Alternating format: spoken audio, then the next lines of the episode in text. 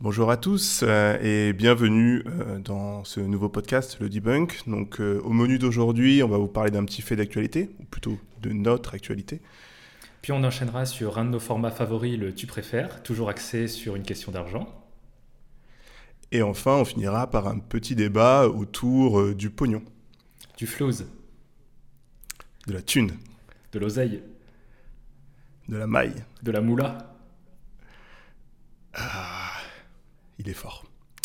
Mais avant ça, générique.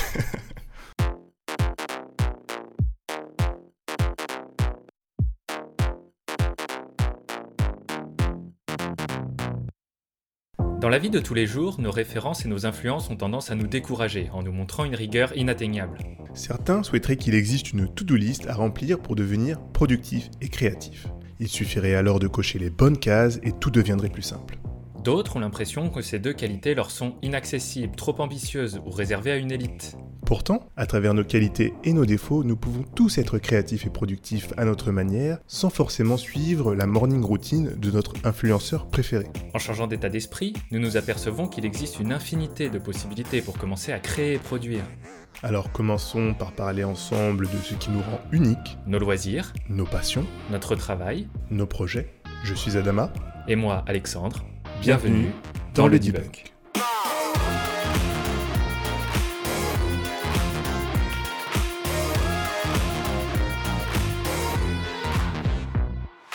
Donc là, euh, le début de l'année, surtout au niveau de la euh, situation sanitaire, c'est vrai que c'est pas la joie. Euh, bon, après, euh, j'ai l'impression qu'on a appris à vivre hein, de cette manière, donc en soi, je Ouais. pense que voilà. Ouais, même si, même si c'est vrai que ça reste. euh, d'a- D'ailleurs, moi j'ai tilté l'autre jour, j'ai trouvé ça étonnant que ça fasse déjà deux ans que ça soit apparu. C'est euh, assez ouf, hein. Ouais, c'est vraiment, c'est vraiment délirant et c'est dingue de voir comme on a acquis des automatismes, mais en même temps, on galère toujours à, bah, à chaque nouvelle vague, on a l'impression que le machin réapparaît quoi. Oui, c'est ça. Et puis à chaque début d'année, surtout, enfin, on se rend compte que dès que voilà, on arrive dans la période hivernale, bah voilà, Mhm. c'est toujours le, même bazar. Et puis c'est au moment des fêtes où les gens voyagent. Le combo des deux, bah cocktail explosif, cocktail molotov, et Voilà, voilà, euh, Mentos Coca. Mentos coca, quoi. Donc, euh, donc oui, bon après, outre ça, je pense que oui, comme tu, comme on vient de le dire, euh, l'important c'est juste de faire qu'on fasse tous attention, qu'on soit tous euh, responsables ensemble, et puis voilà, on va, on va s'en sortir au bout d'un moment. J'ai vu un dans une annonce, pas une annonce du gouvernement, mais une phrase sortie d'un- d'une interview du ministre de la Santé, Olivier Véran, qui disait euh, Bon, normalement, c'est peut-être la dernière vague. Et tout est dans le peut-être. Ah bah, euh, peut-être, euh, ouais, gros gros ça peut-être. m'a fait un peu. Ouais, c'est ça, ça m'a fait un peu rire.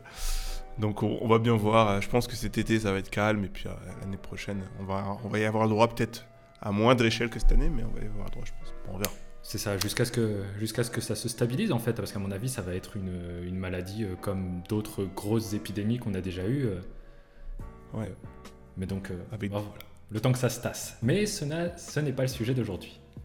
Ce n'est pas le sujet du tout d'aujourd'hui, puisque aujourd'hui, dans la première partie de ce podcast, nous allons parler d'investissement et surtout d'investissement en bourse. Euh, alors Alex Domaine- et moi, on a comment j'allais dire domaine dans lequel nous ne, nous, nous ne nous y connaissons absolument pas. Ah bah non, on n'y on n'y connaît rien. Alors moi, j'ai juste eu quelques cours de euh, finance des marchés euh, quand euh, j'étais euh, à l'université. Donc j'ai une connaissance, on va dire, sommaire, j'ai eu une introduction un petit peu plus poussée, on va dire, de la bourse, des actions, des index, tout, tout ça, des marchés financiers et des, des instruments financiers également. Donc j'ai eu une introduction, donc je, connais de manière superficielle. Mais euh, j'ai commencé à m'y intéresser surtout parce que bah, on devient de plus en plus, enfin on commence à grandir, on a des projets, euh, on commence à peu avoir mis un peu d'argent de côté et on se dit comment aujourd'hui mon argent je peux l'investir pour que ça me soit profitable. C'est un peu la problématique que je me suis posée. Donc je sais Et, pas euh, toi. Euh, Ouais, bah, on- je pense qu'on est exactement, on est exactement dans la même situation. D'autant que moi, euh, mon père, on a souvent, on a souvent discuté euh, de qu'est-ce qu'il faut faire un peu de l'argent qu'on place à la banque, est-ce qu'il y a des livrets qui sont plus importants que d'autres, des placements, etc. Et c'est vrai que nous, on est cette première, on va dire, génération ou garder son argent à la banque, c'est pas du tout fructueux. C'est pas intéressant. On a des livrets qui ont des, pourcents, des pourcentages de, Comment on appelle ça? C'est pas des revenus, c'est des d'intérêts qui sont qui proches zéro. Donc mm. c'est vrai que bah, maintenant, il faut se demander quel est, comment faire fructifier notre argent en fait. Ouais. Et bon, euh, le, la réputation qu'a la bourse, c'est que c'est très fluctuant, c'est pas du tout euh, une option, on va dire, viable et,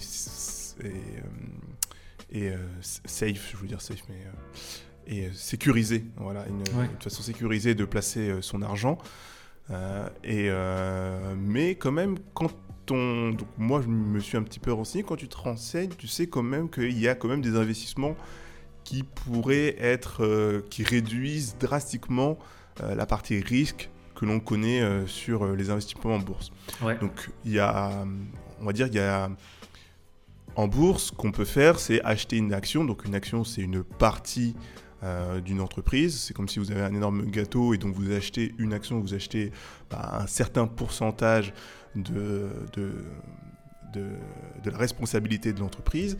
Et donc, justement, ce pourcentage euh, sera, vous sera, euh, c'est-à-dire que vous allez avoir le, certains droits, euh, soit le droit de, décision sur les politiques de l'entreprise, et percevoir aussi potentiellement une infime partie par rapport à vos investissements vous allez pouvoir percevoir ce qu'on on va appeler des dividendes. Donc, c'est euh, euh, votre rétribution en tant qu'actionnaire de l'entreprise, à hauteur de ce que vous aurez investi. C'est vous, vous, prêtez de l'argent et on vous en redonne un petit peu plus à la fin parce que sur cet argent, on a pu en gagner beaucoup plus. Exactement. Et donc aujourd'hui, ben, ce qu'il y a de dangereux dans la bourse, euh, de mon point de vue, c'est que ben, les, le prix des actions, le prix de une action, d'une part du gâteau d'une entreprise, eh ben, elle a un prix, elle n'a pas un prix fixe. Et donc, en fonction, ben, justement, des événements euh, de la vie de tous les jours, euh, d'une crise ou, euh, de ce qu'un dirigeant pourrait dire sur son mm. entreprise, eh bien, le cours de l'action, donc le prix de l'action, va augmenter très fortement ou baisser très fortement. Bah, c'est très. C'est-à-dire que c'est très fluctuant et ça dépend énormément de l'offre et de la demande. Hein. Ça, pour le coup, c'est la base la plus zéro du marché. Quoi. C'est c'est vraiment s'il y a beaucoup de personnes qui achètent et peu d'offres, ça coûte très cher et inversement. Et euh, bah tiens, ça fait le lien avec notre première partie de discussion sur le Covid. Moi, j'ai été étonné parce que, pareil, je regardais aussi un petit peu les fluctuations de la bourse pendant cette période Covid. Et c'est incroyable de voir comme ça a fluctué. Acheter des actions quand il y a eu euh, cet énorme pic de Covid l'année dernière, ça ne valait absolument rien. Ça ne coûtait rien.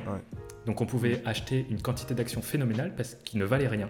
Et par contre, avec la reprise ensuite de l'économie à la sortie de la deuxième crise, les pics hauts n'ont jamais été aussi élevés sur le prix des actions. Donc là, il y avait des super affaires à faire, mais comme on le disait, il y a toujours un risque.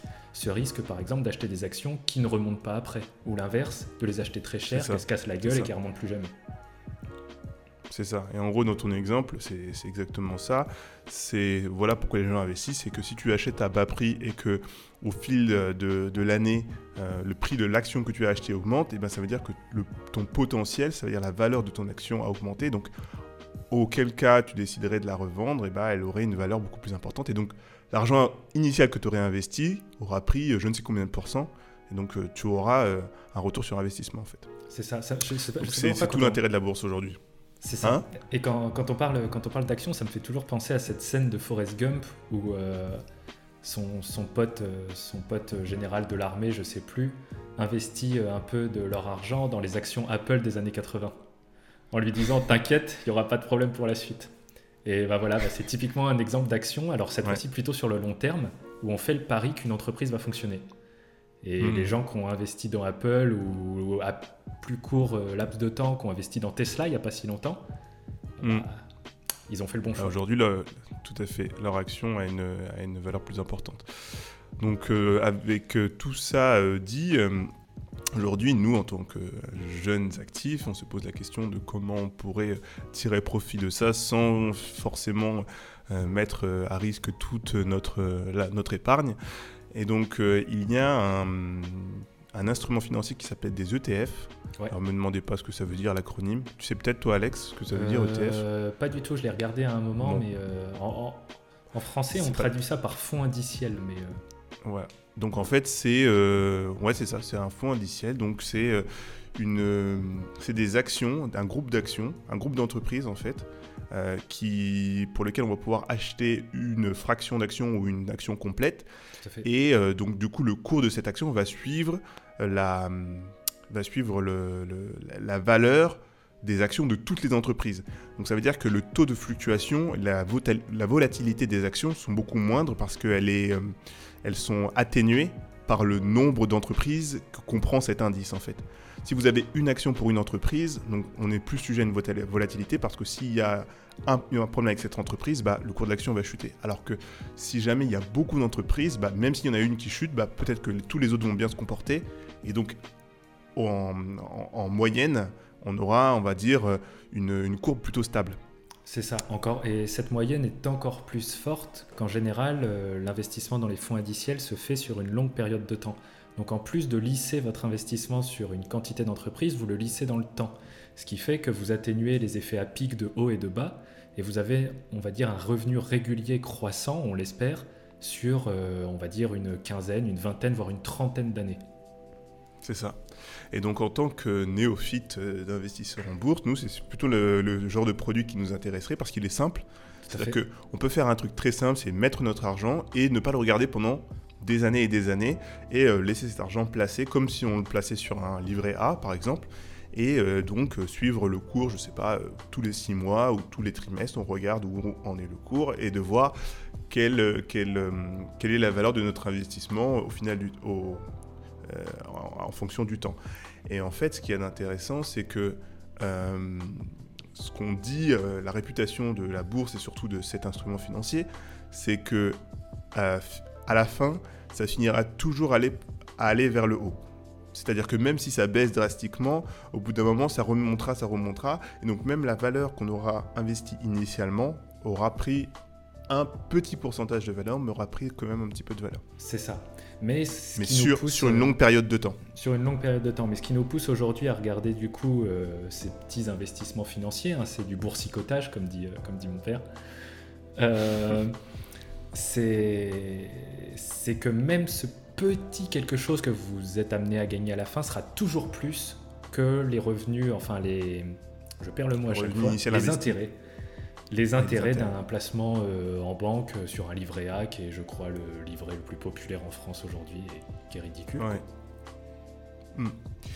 Donc dans cette optique-là, donc pour finir un peu sur, ce, sur cette partie euh, d'actualité, euh, moi je me suis rapproché d'une application qui s'appelle Trading 212 où il y a la possibilité de faire un mode entraînement, c'est-à-dire qu'il vous prête de l'argent fictif euh, donc c'est une application sérieuse où on peut vraiment investir de l'argent. Mais si on, est un petit peu amateur et qu'on voudrait euh, voilà, s'expérimenter sur euh, les investissements en bourse, il nous prête un argent fictif sur lequel on peut parier sur des parier, sur lequel on peut investir sur des vraies actions ou des vrais fonds indiciels.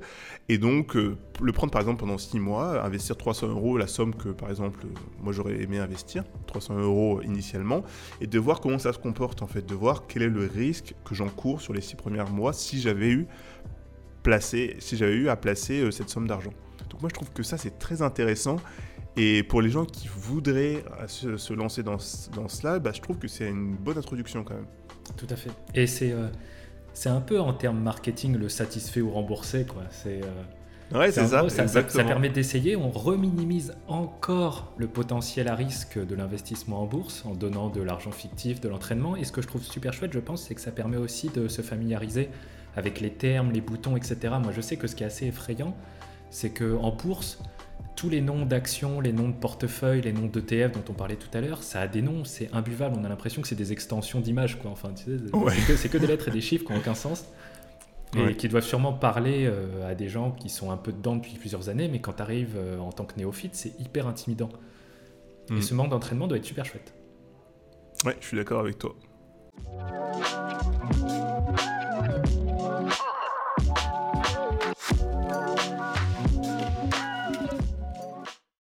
Parfait, donc après cette première partie consacrée un petit peu à, comme on disait, notre fait d'actualité sur euh, l'intérêt qu'on porte petit à petit à la bourse, se demander comment on va placer notre argent, on a décidé, pareil, de repartir sur quelque chose d'un peu plus tranquille et un format qu'on adore, le tu préfères, mais avec euh, toujours cette orientation un petit peu argent, un petit peu qu'est-ce qu'on va en faire dans les prochaines années.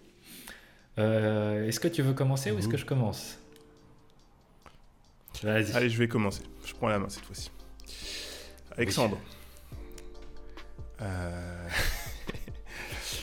est-ce que tu préfères avoir beaucoup d'argent très jeune en sachant que tu ne sauras pas quoi en faire ou très vieux mais tu sauras exactement comment l'utiliser pour être heureux?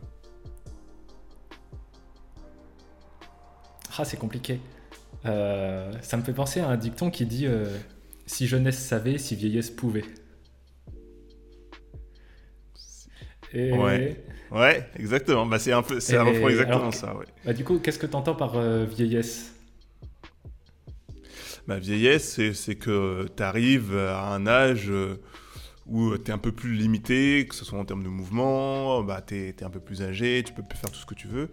Et quand tu es jeune, justement, tu es dans la force de l'âge, tu peux faire tout ce que tu veux, mais là, tu es très jeune, mais tu pas assez jeune pour comprendre même qu'est-ce que, quel est le concept de l'argent et qu'est-ce que ça peut t'apporter. Euh, ah, c'est compliqué. Euh, parce que forcément. Les... Donc, tu aurais tendance peut-être à le flamber ah ou un truc comme ça, tu vois, si tu étais jeune.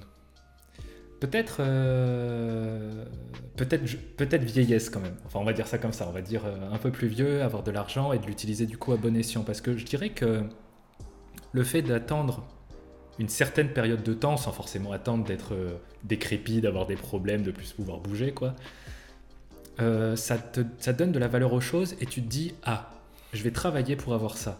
Et le jour où tu as euh, la capacité de t'offrir ce dont tu as toujours envie, je pense que tu le savoures beaucoup plus. Mais est-ce que ça revient pas à avoir ce principe de d'attendre la retraite et de savoir que tu vas avoir de l'argent que tu vas pouvoir profiter uniquement quand arriveras, tu seras très vieux?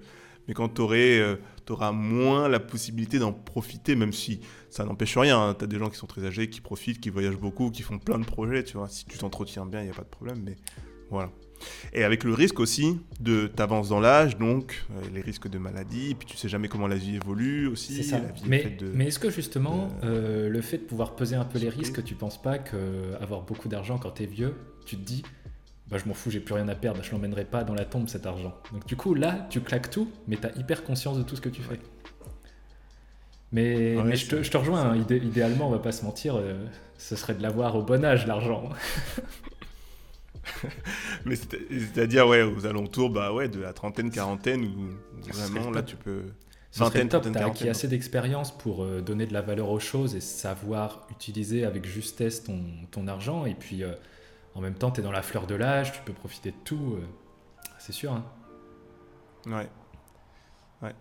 Donc du coup, ah ouais, je pense que je resterai quand même là-dessus. Euh. En fait, j'aurais peur de gagner beaucoup d'argent en étant jeune, de pas savoir quoi en foutre, de dilapider, mais du coup de rien savoir faire après. Donc quand j'aurai claqué tout mon argent bêtement, bah je serai juste un pauvre type quoi.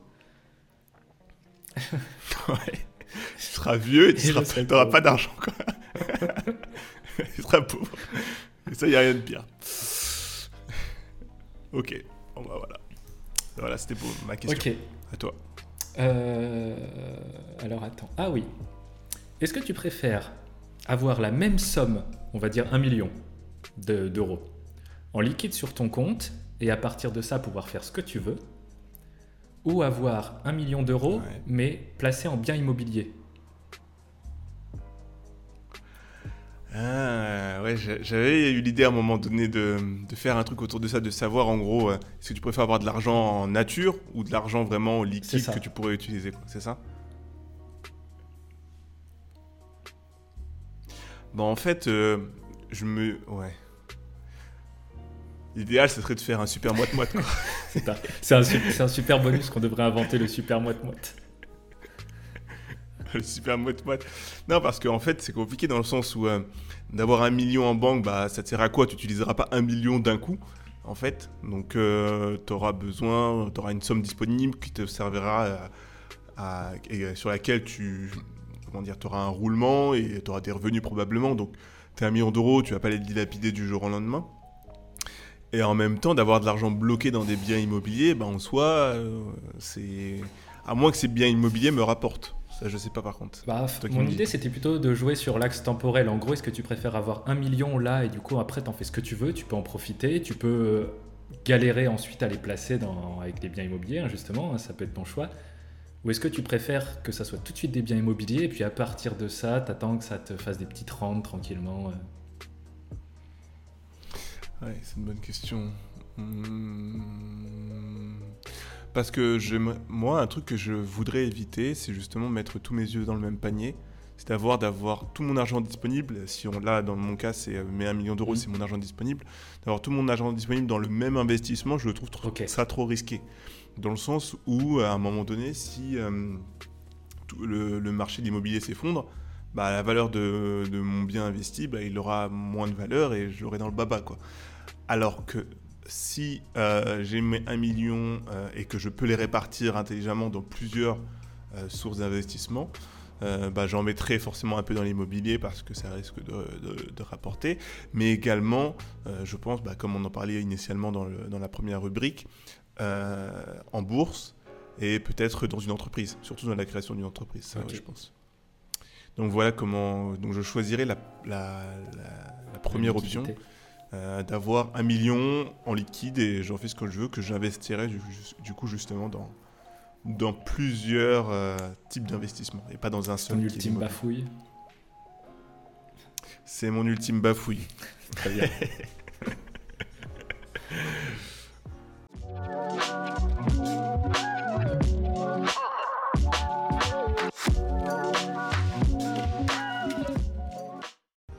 Donc, euh, dans la dernière partie de, de ce podcast, nous allons parler, nous allons faire un petit débat sur l'argent, parce que tout est autour de l'argent. On est des gens assez vénales, nous. Euh, et donc, on va parler euh, de la liberté financière. Financial freedom. Donc, à quoi sert l'argent? Pourquoi tout le monde est à. J'allais dire. On est, pourquoi on est dégué non, parce que allez, vas-y. Ça, ça va plus du tout Faisons-nous le plaisir, c'est la nouvelle année. Fois, je me la garde sous le coude. Ok. Ah, allez, l'oublie pas. Hein. Euh, là, donc, euh, l'idée de cette rubrique, c'est surtout de parler de, euh, de bah, d'argent, comme je viens de le dire, de à quoi ça sert, pourquoi tant de gens en sont à la poursuite, et pourquoi c'est aussi synonyme de liberté pour les gens, et est-ce que, surtout mmh. pour nous, est-ce que c'est aussi synonyme de liberté? Vas-y, Alex, je te laisse introduire le euh, débat et me dire ce que tu en penses. L'argent, c'est vrai que c'est un peu le nerf de la guerre pour tout. Hein. On va pas se le cacher. Il y a quasiment tous les choix qu'on fait dans la vie sont essentiellement dictés par euh, le gain qu'on peut avoir euh, après.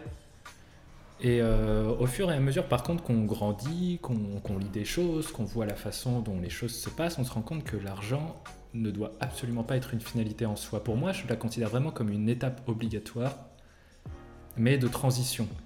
Il faut faire les choses pour obtenir de l'argent qui va vous permettre de faire autre chose. Si on passe son temps à courir après l'argent, il n'y a, plus, hmm. a plus aucune limite en fait. Donc du coup, on ne pourra jamais être satisfait de ce qu'on a. Parce que si on se dit qu'on court toujours après un meilleur salaire, après plus d'argent, il y en aura toujours un plus grand meilleur salaire. Il y aura toujours plus d'argent à faire. Ce qu'il faut surtout se demander, c'est qu'est-ce qu'on souhaite, qu'est-ce qu'on veut changer, qu'est-ce qu'on veut euh, améliorer dans notre vie, qu'est-ce qu'on veut en enlever aussi. Et à partir de ça, se demander avec euh, quelle somme on est capable d'être heureux. Quoi. Ouais. De savoir quelle est la somme qui nous permettra à la fois euh, de vivre une vie euh, sans trop se poser de questions, mais en plus de, de, nous permettre de réaliser nos projets. Je suis d'accord avec toi. Moi, de mon côté, je fais le constat suivant.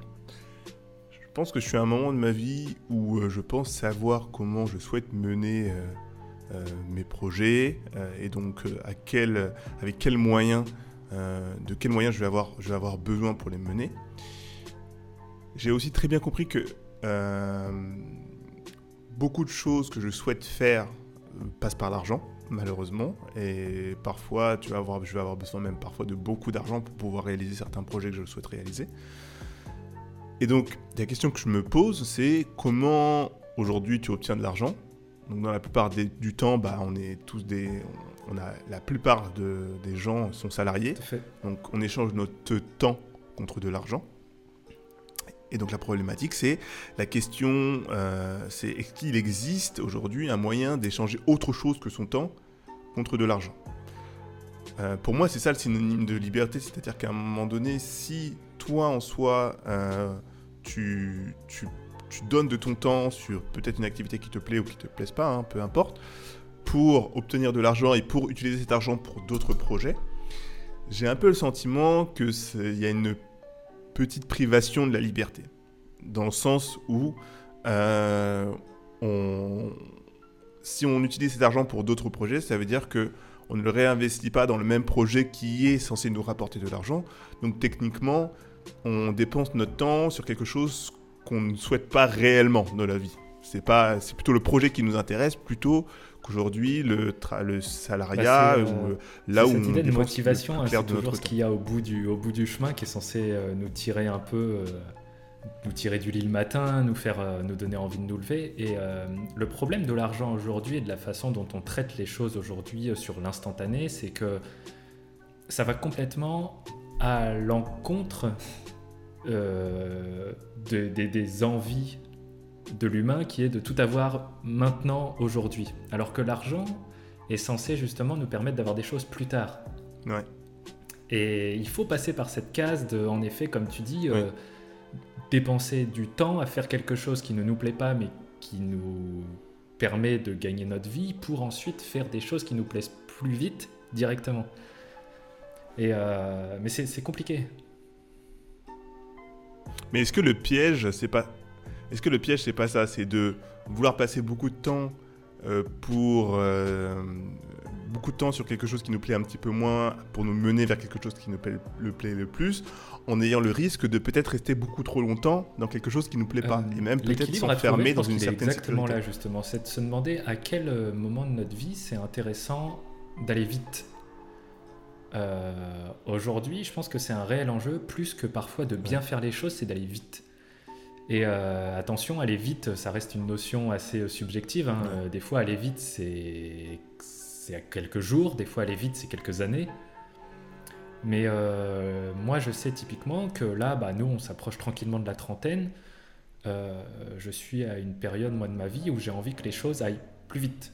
J'ai envie que dans, dans quelques années, euh, ce, cette liberté financière, là, mm. je commence à la tâter du doigt, quoi. Mm. Et moi, je pense que je suis exactement euh, pareil au même moment. Enfin, on a, je pense qu'on a un peu le même raisonnement euh, au moment de notre vie là où on est. C'est que est-ce qu'on continue vraiment à échanger euh, notre temps contre de l'argent sur un boulot qui, nous, qui peut nous plaire aujourd'hui, hein, mais qui n'est pas en phase avec les projets qu'on aimerait réaliser? Et je mm. pense qu'on est, on est dans, cette, dans, dans cette période de basculement où on a cette prise de conscience et on veut aller peut-être un peu. Et d'où la raison de vouloir aller un peu plus vite. Je, je rebondis euh, là-dessus. Moi, pour un, autre point sur lequel je veux que l'argent intervienne, c'est sur cette idée de ne plus avoir à me faire chier. De plus avoir à me faire chier avec euh, tout ce qui m'emmerde au quotidien, du genre euh, ne pas savoir quel truc acheter parce qu'il y a une somme qui est trop importante et qu'il faut que je choisisse, ne pas avoir à me faire chier avec l'administratif parce que ça me saoule toujours avoir un peu cette idée de, trouille du futur. Là, puis en plus, en cette période Covid, ça tombe parfaitement bien. Bon, aujourd'hui, nous, en France, euh, il y a l'État qui intervient sur toute la prise en charge médicale, on va dire ça comme ça. Mais euh, ça demande une paperasse absolument gigantesque. Bah, typiquement, bah, quand tu as de l'argent, tu te fais pas chier avec cette paperasse. Quoi. Tu te dis, euh, bah, je m'en fous parce que le jour où j'aurai un problème, bah, j'ai hmm. ces finances derrière qui sont capables d'intervenir. Exactement. Donc ne plus avoir à me faire chier, ne plus avoir à hésiter, ne plus avoir à choisir. Et euh, pour moi, l'argent doit servir à ça à un moment. Ne pas euh, complètement s'enlever les barrières du bon sens, mais de plus à retirer de notre vie ce dont on, a, ce dont on ne veut plus en fait. Ouais.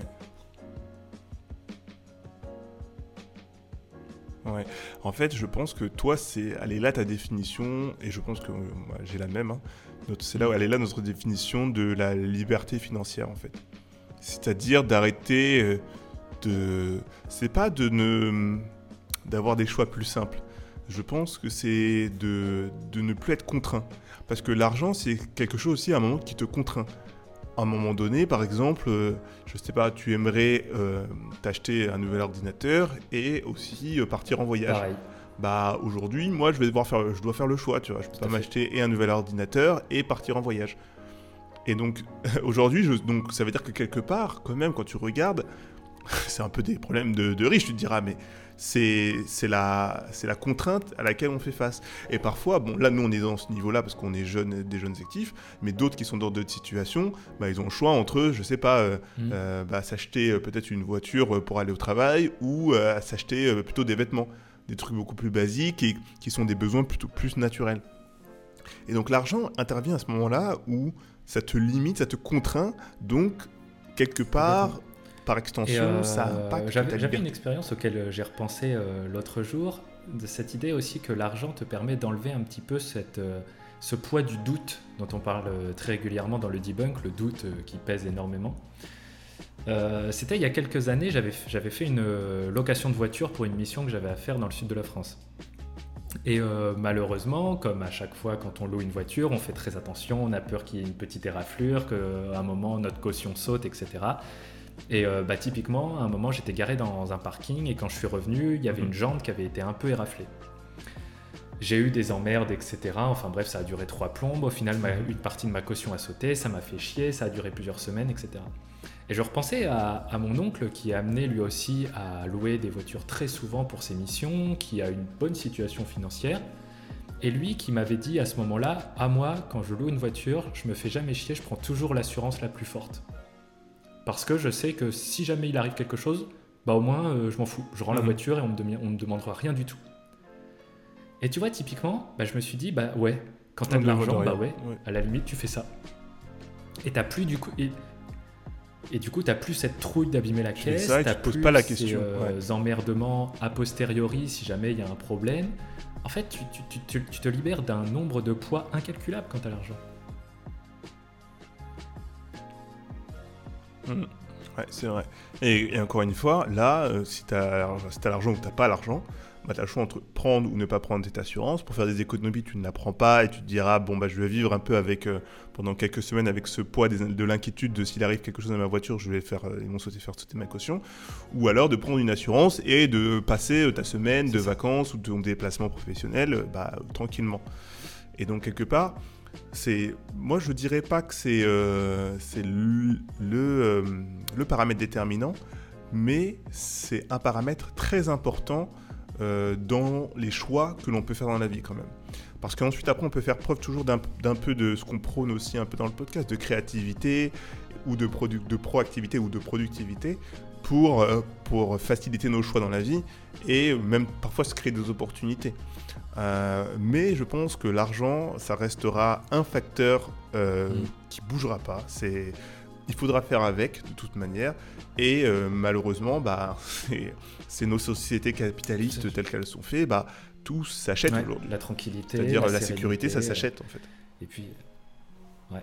la tranquillité, la liberté, tout. voilà. C'est un peu une vision un peu cynique un très des choses, mood, mais un très bon mood pour ce samedi. Mais voilà, c'est comme ça. donc voilà, euh, pour, euh, pour résumer, après, euh, dans l'ensemble, donc comme, on vous l'a dit, nous, notre vision sur la liberté financière, c'est la liberté de choix en fait à la fin. on voit surtout l'argent comme un moyen euh, et, pas une finalité en soi.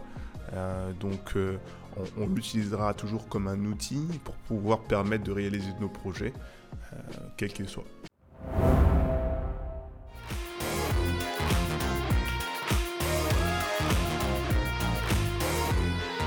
Nous espérons que cet épisode vous a plu et qu'il vous aura été utile dans votre recherche de productivité et de créativité.